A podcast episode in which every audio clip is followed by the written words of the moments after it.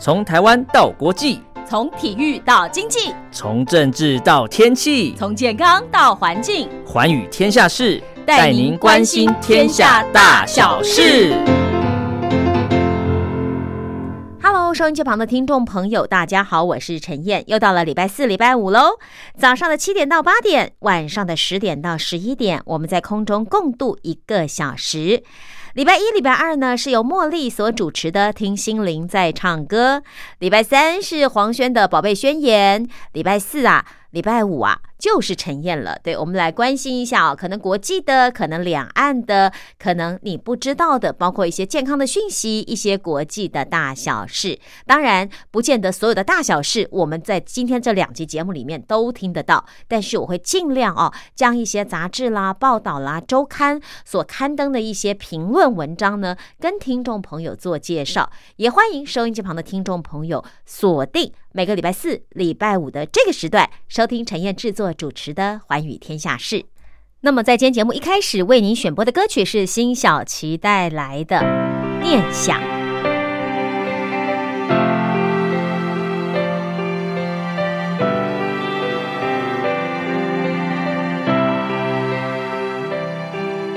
你在哪个方向，我就。向哪儿前往？有了期盼，未来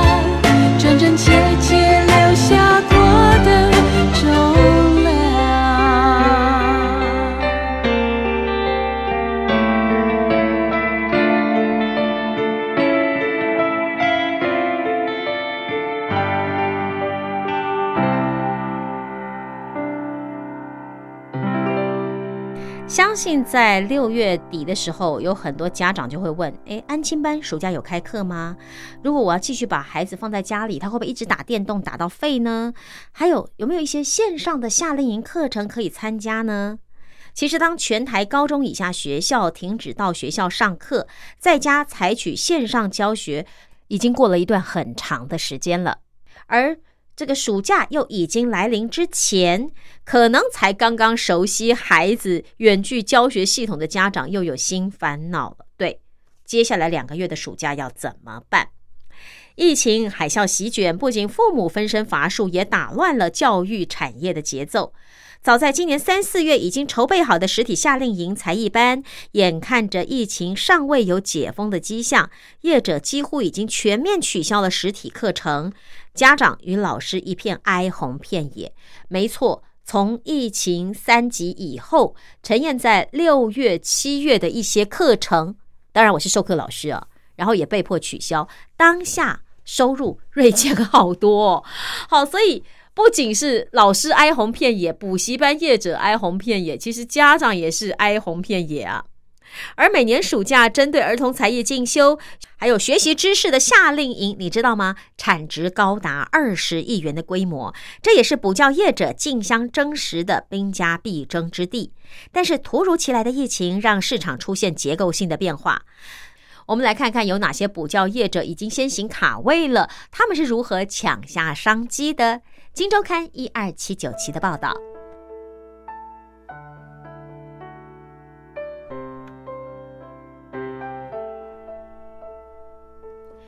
我们曾经介绍过的精英魔法学院，你还记得吗？精英魔法学院创办人周代祥说。现在回想，双北市宣布高中以下各级学校全面停课的那一天，还是心有余悸，因为他过去都是到幼儿园、到小学去教有科学知识含量的魔术课。周代祥说：“记得那天刚好是五月十七号，他才跟同事敲定今年暑假魔法科学夏令营的所有执行计划，正准备要分派工作的时候。”突如其来的一道行政命令、政策命令，他说当下真的很错愕。周代祥说，当时他已经做了最坏的打算，如果一路停课到七月怎么办？其实周代祥说，他一直都知道线上授课是趋势，但是他没有把握的是实体的魔法科学课如何借由镜头让幼稚园或者小学这个年龄的孩子可以完全的理解跟操作。但是在没有退路的情况之下，精英魔法学院当下就决定直接做免费的线上公开体验课。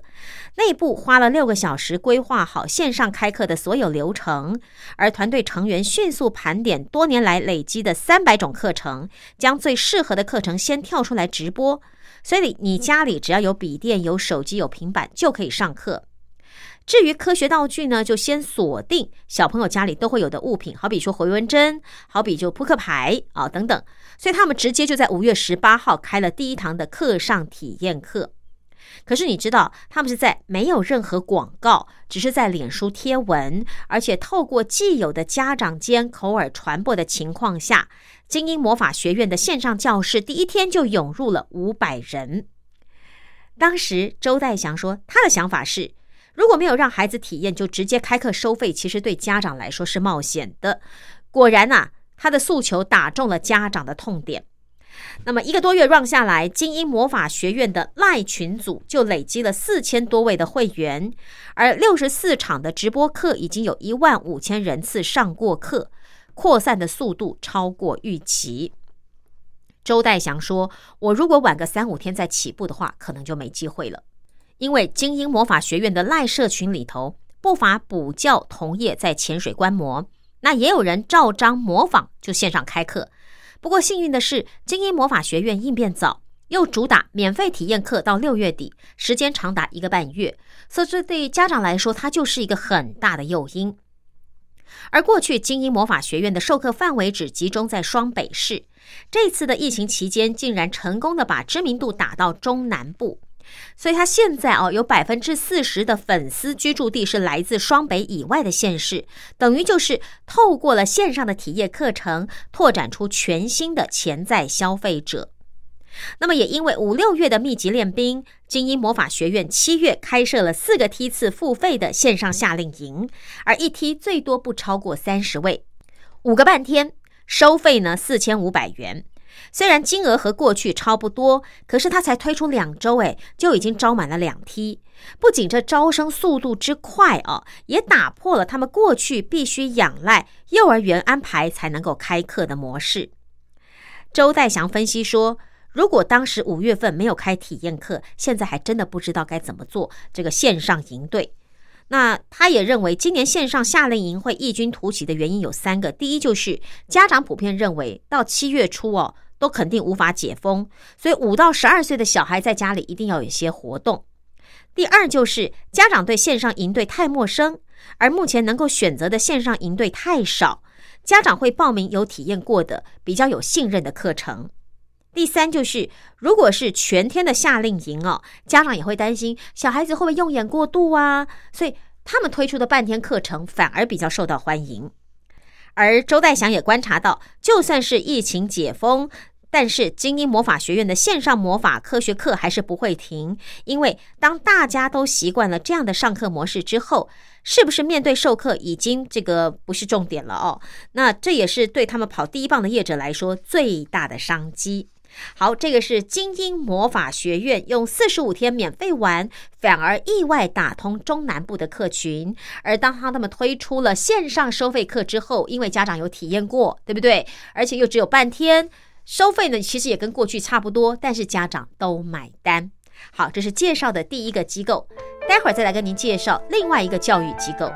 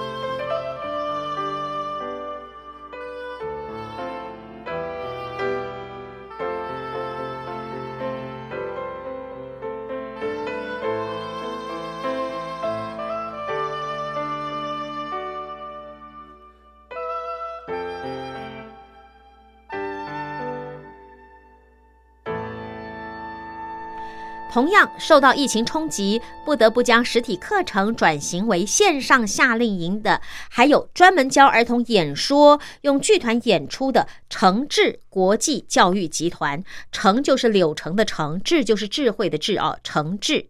那么对于学生跟家长来说，最大的挑战也是高度依赖面对面教学的口语表达课，要怎么样线上学习呢？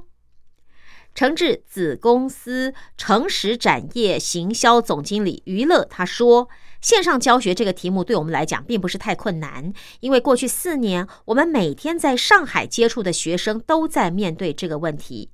因为多年前呐，他们在中国大陆就开始远距授课。”有这样的经验，也成为今年台湾再一次进入疫情警戒之后，就可以把实体课程顺利的从线下转到线上的一个非常好的经验值。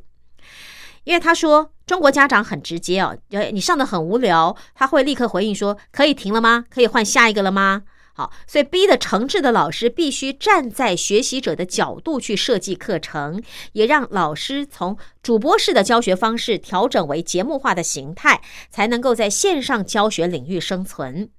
你知道，他们连蒙古、连黑龙江都有学生上线。比方说，他们把中国说书的故事用小短剧的方式演出，或者将艺术人文典故用小剧场节目浅显易懂的呈现出来。而当今年台湾正式进入三级警戒之后，诚志非常快速的将中国远距教学的经验搬到台北跟新竹的教室。只不过两岸的家长跟学生哦，其实需求是不太一样的，所以在教学方式上还是有相当的差异。比方说，中国的课程强度要够强，效度要一针见血；那台湾的课程呢，深度要够深，比较细腻，比较精致。那么今年暑假的课程，诚志啊，已经将原本实体的 TED 演说课、口才课、剧团课、中文力等等全面改为线上。当然，其中有新研发的，也有原来课程去改编的。行销总经理余乐说：“我们几乎是把原本的课程内容打掉重练，一堂变成四十五分钟的课，是拆解为三段十五分钟的节目秀。”中间还必须穿插比赛、分组讨论，来维持学生的专注力。所以，当老师哦，同时是主持人，甚至是导播啦，哦，还要自己演呐，这样的一个三种角色的时候，其实备课时间是比过去直接面对学生上课还要多出两倍甚至三倍。那娱乐也说，线上课程不是越长越好，更不能用过去夏令营一次五天的概念去规划。你看哦，如果一天八个小时全部绑在这个荧幕前面，不只是老师受不了啊，家长学生也受不了。那老师的体力更是不能负荷，所以他们是用一周多次增加频率的方式来安排，也比较适当。所以诚志他们做的这个教育集团做的课哦，这个课程规划跟魔精英魔法学院很像，就是他不要让你一次待很久，可能半天，可能短时间，让你很快的做完这个课程，然后就下课，然后你就可以。可能呃上午一堂，下午一堂，也可能今天都是每一天的上午啊，一连五天都有可能，就是他们把那个课程全部打散掉啊，这倒是一个不错的做法，也可以提供给听众朋友参考。好，待会儿音乐过后再来介绍另外一个 YouTuber 他是怎么做的。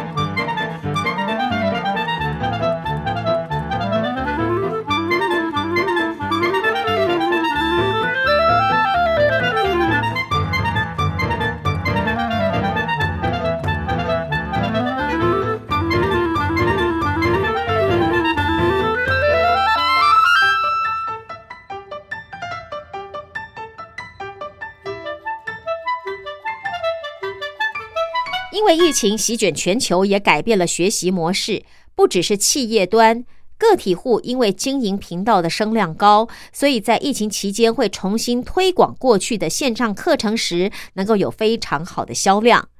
在网络上以“昆虫扰息”名称啊，这个“昆虫扰息”来经营 YouTube 频道的吴庆杰，就是非常典型的故事。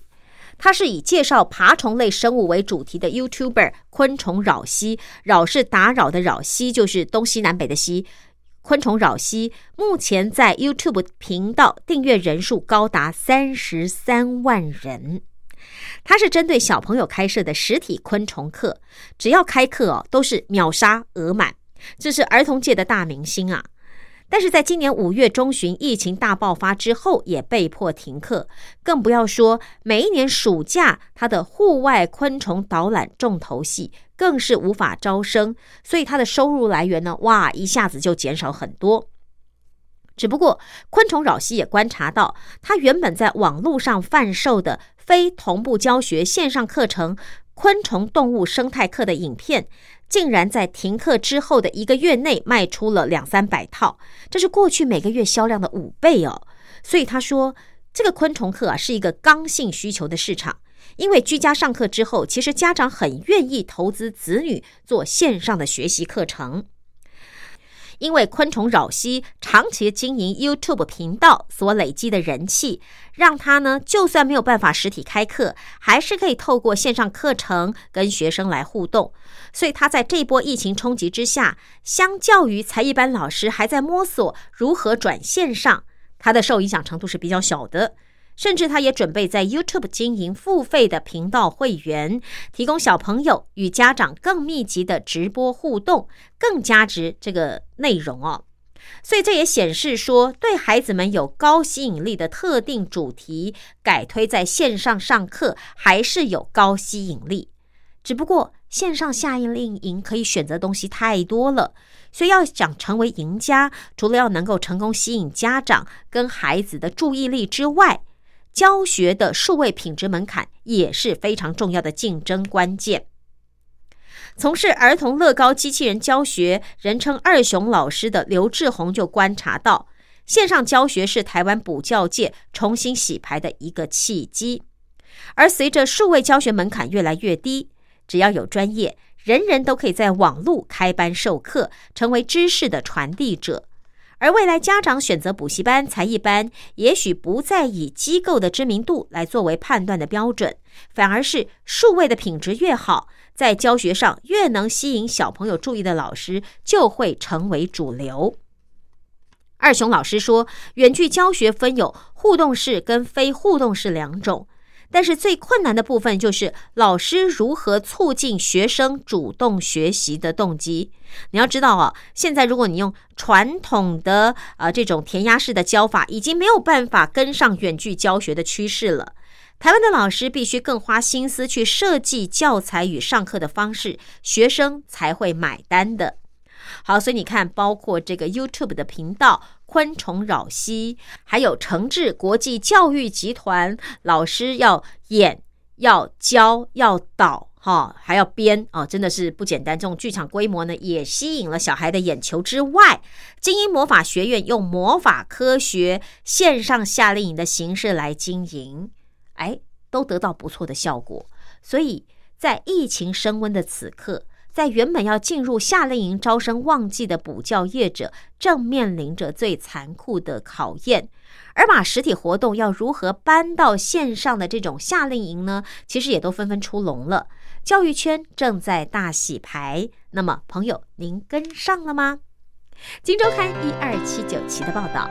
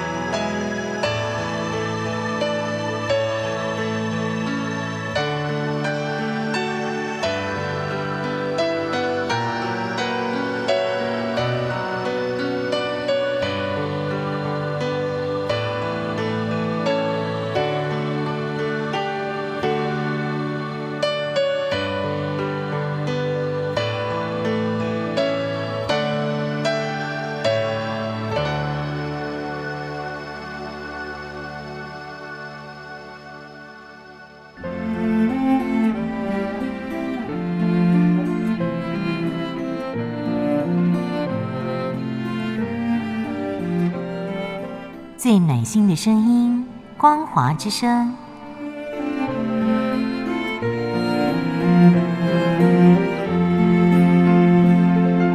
短波九七四五千赫，六一零五千赫，中波七一一千赫，九八一千赫，八零一千赫，八四六千赫，温暖陪伴您。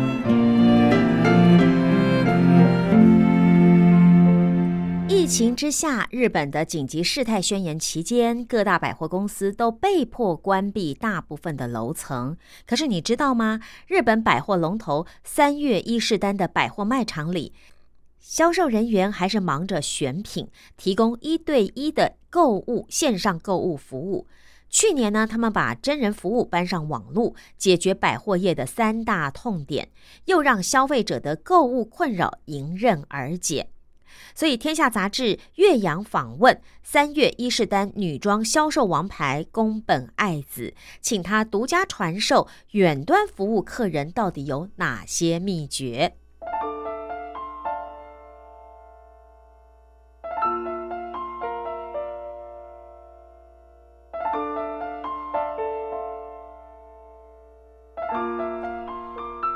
一名日本消费者口中啊，谈到一段话说：虽然在疫情之下不能出门，可是却像是真的在百货公司里面逛街一样，真的很好。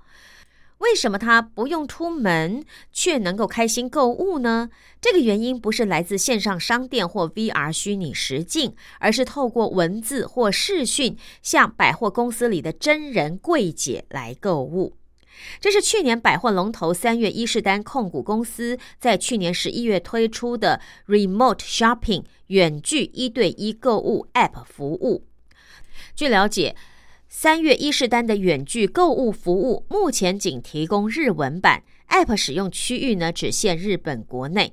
本来这个 App 呢是只在伊势丹新宿店来试行，结果大受好评。今年二月起扩大在银座三月、日本桥三月等东京四大据点实施，而半年多来使用者飙升十五倍，创下客单价啊，就来客单价。达实体店面两倍的佳绩。你看，哈，透过简讯或视讯和消费者互动，其实并不新奇。那么，三月一试单到底它的服务有哪些独特之处呢？三月一试单数位服务营运部负责 App 营运的吉建江燕接受《天下》杂志岳阳采访的时候说：“其实我们这项服务就是让三月一试单。”非常重视人员的素质，也就是待客服务。好，那么以全日本百货业绩龙头伊势丹新宿店为例哦，负责女装部门销售管理的宫本爱子就带领了三十人的团队，成员都是拥有体型分析、个人色彩搭配等认证的专业造型师。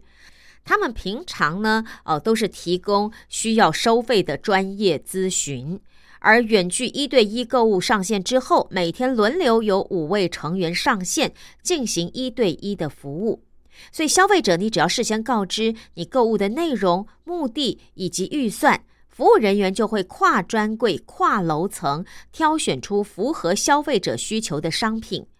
如果文字讯息还不足以沟通，可以预约三十分钟或一个小时的视讯服务。好比说。客人想找一件搭配洋装的西装外套，那服务人员先参考客人提供的洋装照片，视讯讨论的时候呢，就直接打开客人的衣橱参观，充分了解他的穿搭偏好之后，就可以推荐出客人最适合的外套。而这不止女装哦，从男装到生活用品也有专人咨询服务。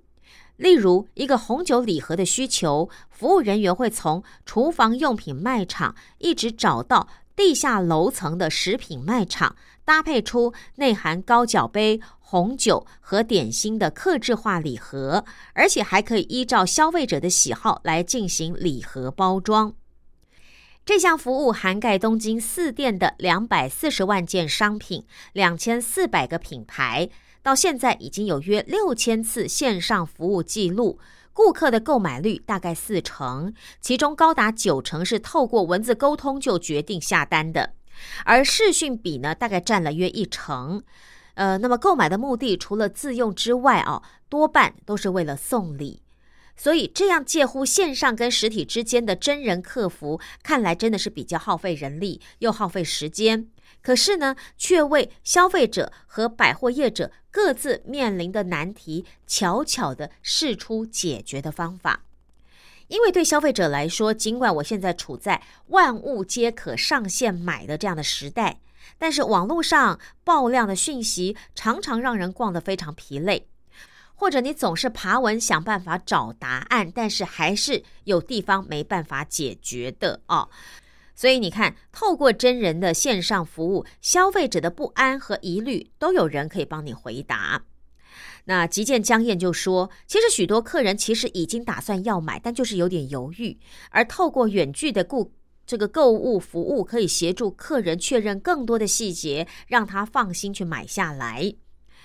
因为百货业嘛。曾经也面临到电商甚至是疫情的夹杀，造成业绩停滞甚至下滑的百货业者来说，这项服务也点出了目前百货业者的三大课题。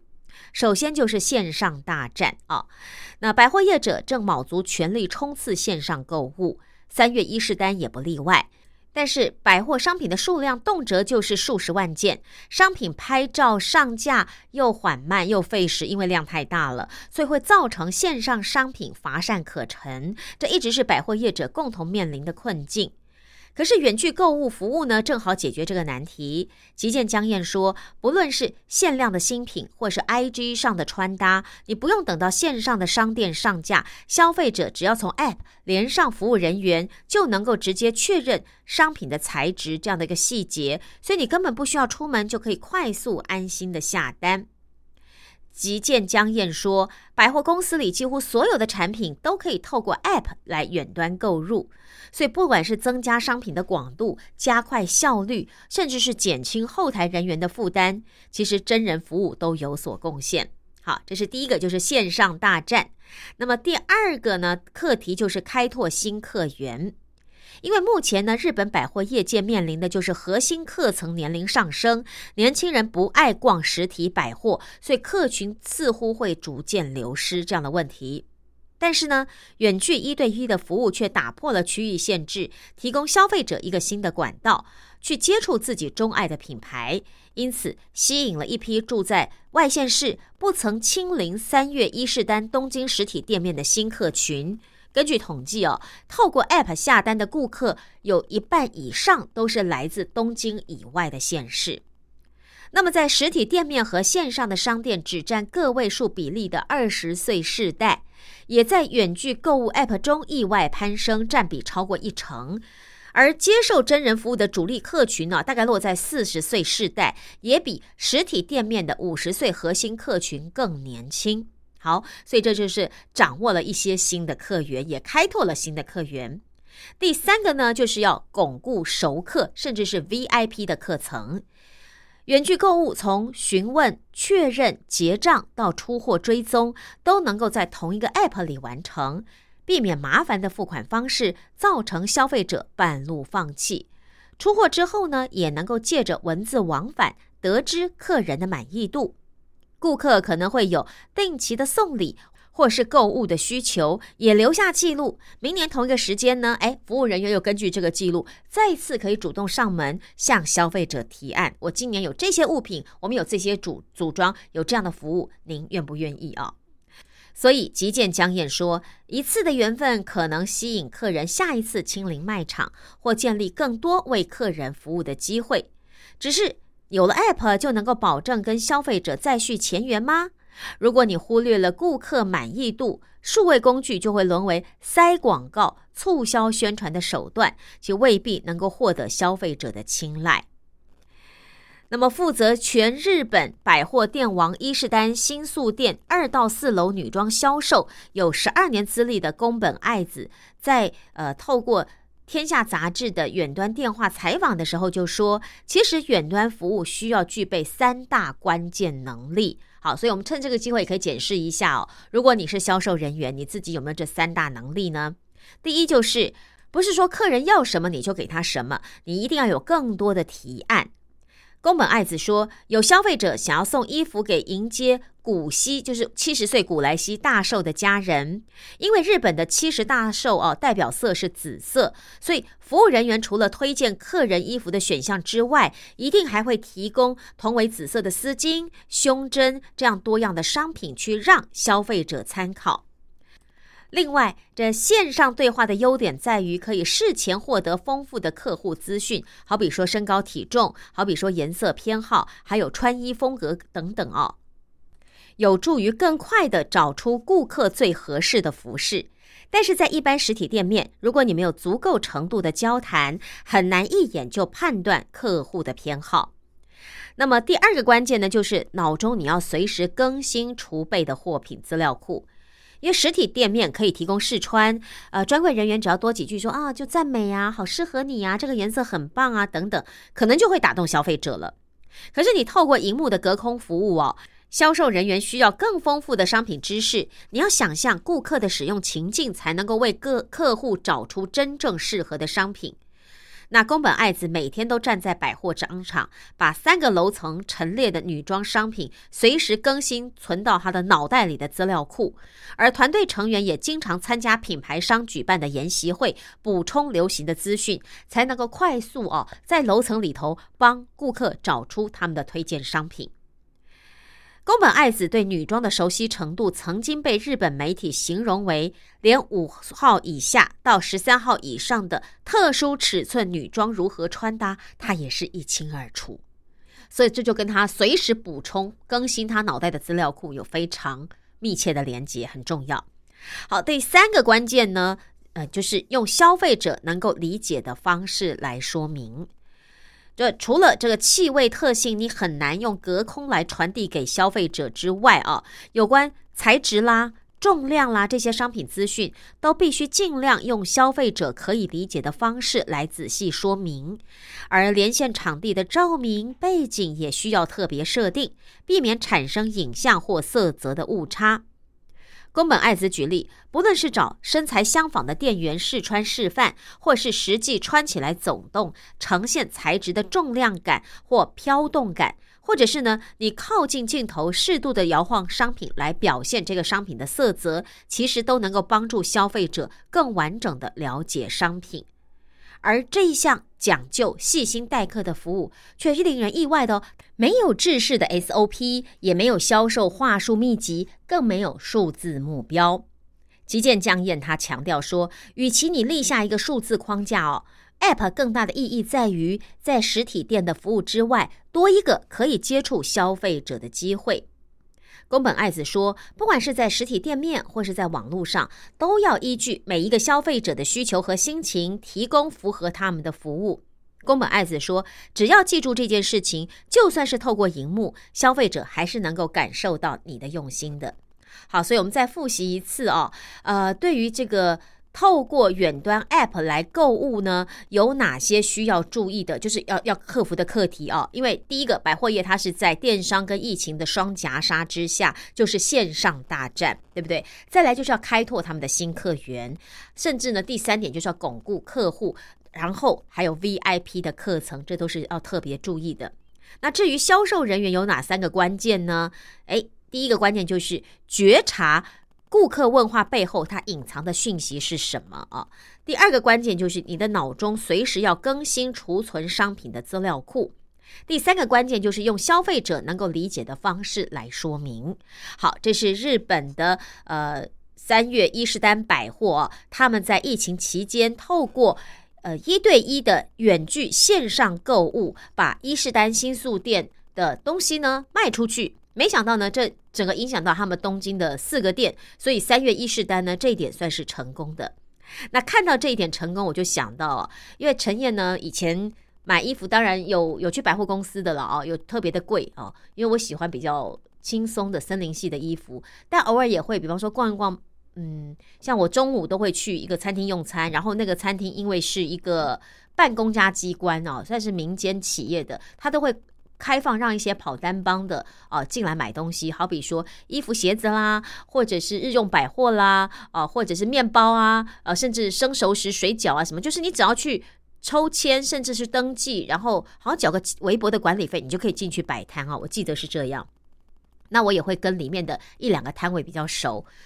那这次从五月中旬以后。呃，所呃，其实从五月上旬呢，二二级警戒，如果我没记错的话，好像二级警戒以后，我们就不太能够进去呃这样的一个半开放式的餐厅用餐了。那三级警戒更不用说啊，甚至像呃陈燕服务的电台啦，或做节目的地方，就有的就已经关闭了，甚至连呃来宾都不能进电台哦。那当然，你说外带用餐现在还可以，可是很多餐厅早就不能开放了。你更不要说到别人的餐厅去用餐，这早就不行了。所以我就在想说，哎，那这些跑单帮的呃这样的摊位怎么办？就我还在想的同时呢，大概半个月前吧，哦，呃，不止哦，大概三四个礼拜，不到一个月前了哦。就我原来认识的那个跑单帮的卖衣服的呢，居然透过 Line 啊，然后。把他的商品拍照，他有拍短短的几分钟，呃，两三分钟的影片，介绍他最近进了哪些帽子或者哪些衣服哦，哪些鞋子。他分一节一节一节，他不是说一个影片十几分钟，那你看的会很累。他就一段一段，比方鞋子他就拍了一分多钟，衣服可能拍个四五段，上衣啊大概有那个一分多钟的影片，然后裙子呃裤子啊大概也拍了将近两分钟，他就用这样分类的方式哦。一个礼拜大概传一次到两次他所拍的衣服啊搭配照给你看，那甚至最近啊，在今天我来录音的时候，我早上收到他的 line 呢是。一个两分多钟的影片，但是它搭配了三十几套，它穿在身上，穿给你看啊，用照片的方式连成影片，所以在想说，哇，真的哦，就要各出奇招。当然了，因为他用赖来拍，所以呢，我看到我喜欢的，我也会回赖去问。只是很可惜的，这样来来往往，陈燕并没有下定的原因，是因为，嗯。我还在犹豫，到到底是我的需要还是欲望，因为不能逛街哦，买了我后悔怎么办？不像我看实体的，我还觉得说可以，呃，可以后悔，可以退货啊。那它这个又是跑单帮，它应该没有退货的。那价格上面是不是可以再谈的漂亮一点？其实我还在犹豫，但是我就觉得说，像这样的一个跑单帮的呃摊商。他就透过这样的方式跟他的熟客发出所有的拍照讯息、物品讯息，让我们这些熟客也可以透过他的照片或影片去看有没有我喜欢的。那像我就会问他说：“哎，我本来看中短裤，我就说那这个我可以穿吗？”他说：“呃，以你的身材应该是可以，但是我会帮你拿大一号，你会比较舒服一点，等等之类的。”因为他看过我嘛，我也跟他买过，所以在这样的一个交流情况之下，我很快就可以抓到我要的或我不要的哦。呃，这就是一种方法。那我相信在这个疫情之下，其实很多的商家、很多的朋友们都在想方设法的做改变、做调整。那在我们节目当中，我们也曾经介绍过。那今天这是包括《天下杂志》的报道，还有陈燕自己所碰到的，呃，我所认识的跑单帮哦，他自己去如何想办法变化他的商品，或者是跟他的熟客来推销他的商品，这也是一种拍成影片或者自己穿搭给你看啊。那像我曾经就问他说，那条裙子我要怎么搭上衣，他就搭了十几件给我看，哎哎，真的蛮辛苦的。你说我感不感动呢？有。好，所以也许今天我录完节目以后，我犹豫一下，我搞不好真的就下定了，很难讲，好不好？但我的意思就是，只要你愿意，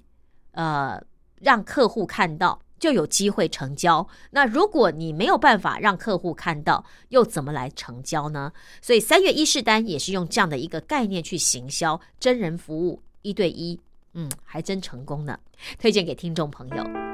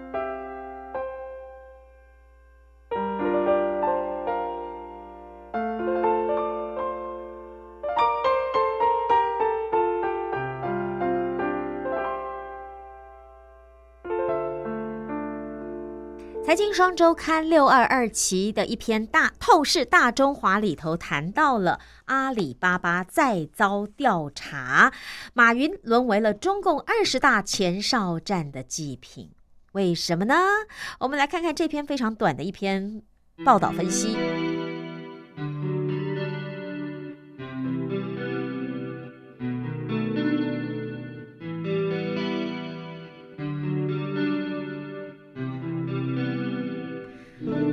里巴巴旗下的蚂蚁集团被罚了超过一百八十亿元人民币。之后，四月十二号，人民银行、银保监会、证监会、外汇局等金融管理部门再次联合约谈蚂蚁集团。外界好奇的是，权力如此大的中国政府，还有什么事情搞不定，要再次监管约谈呢？根据北京消息人士的话，整顿蚂蚁集团与阿里巴巴创办人马云已经成为中共二十大的前哨战。中共太子党生怕所有钱与权全被这个中共总书记习近平收编，所以在背后呢力挺马云。而这一出北京人俗称的“中南海大战杰克马”的大戏，别散场，因为好戏还在后头。中国人民银行、银保监会、证监会、外汇局等金融管理部门二次约谈了蚂蚁集团。中国人民银行副行长潘功胜就指出说，作为金融科技与平台经济领域具有重大影响力的企业，蚂蚁集团必须自觉遵守国家法律法规，必须将企业发展融入到国家发展大局中，必须切实承担企业社会责任。好，陈燕变音了，你就知道这是那个呃人民银行副行长的话哦。好，那么在二次约谈之后。蚂蚁集团的整改方向包括，呃，深设金控公司，将金融业务全部纳入监管，断开支付宝跟其他业务的不当连结，还有纠正支付业务的不正当竞争，要深设征信公司来经营，以及压低余额保余额等等。那么根据这个。前计划上市的这个招股书呢，蚂蚁集团希望采用子公司为主体的深设金控公司，接受监管的小金控模式。但是如今呢，在整改之下，整个集团被要求设立金控公司，走向大金控的道路。中关村互联网金融研究院首席研究员董希淼认为，整改方案有比预前啊的这个之前呢，还觉得更为严格。而且蚂蚁在大金控下，预计至少需要两千亿元的注册资本才能够满足资本市足率的规定。智库金融监管研究院的院长孙海波也预估，蚂蚁至少还要再注资一千五百亿元到三千亿元。那由于需要这么庞大的资金才能够完成整改，所以就算蚂蚁再一次上市的话，这个估值哦，就估计值呢也会大幅的降低。所以换句话说。阿里巴巴引领风骚的时代就此结束。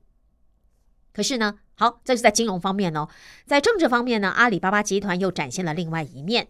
蚂蚁集团最新一次被人民银行、中国银保监等四个部门约谈之后，至今一直保持沉默的马云，在四月十四号现身出席俄罗斯总统普京召开的俄罗斯地理学会监事会议上。那么，根据俄罗斯卫星通讯社的报道，马云是透过网络视讯会议出席的。而当时他身后房间内的布局是采用中国风，墙上有画着梅花。全程呢有两个小时的会议，马云并没有发言，只有喝茶。那根据北京一位熟知内情的人士说，因为如果按照这个阿里巴巴啦或马云啦，或者是这个蚂蚁啦哈，这个事态的严重性的话呢，马云应该早就进去了监狱，怎么可能还时不时的露脸呢？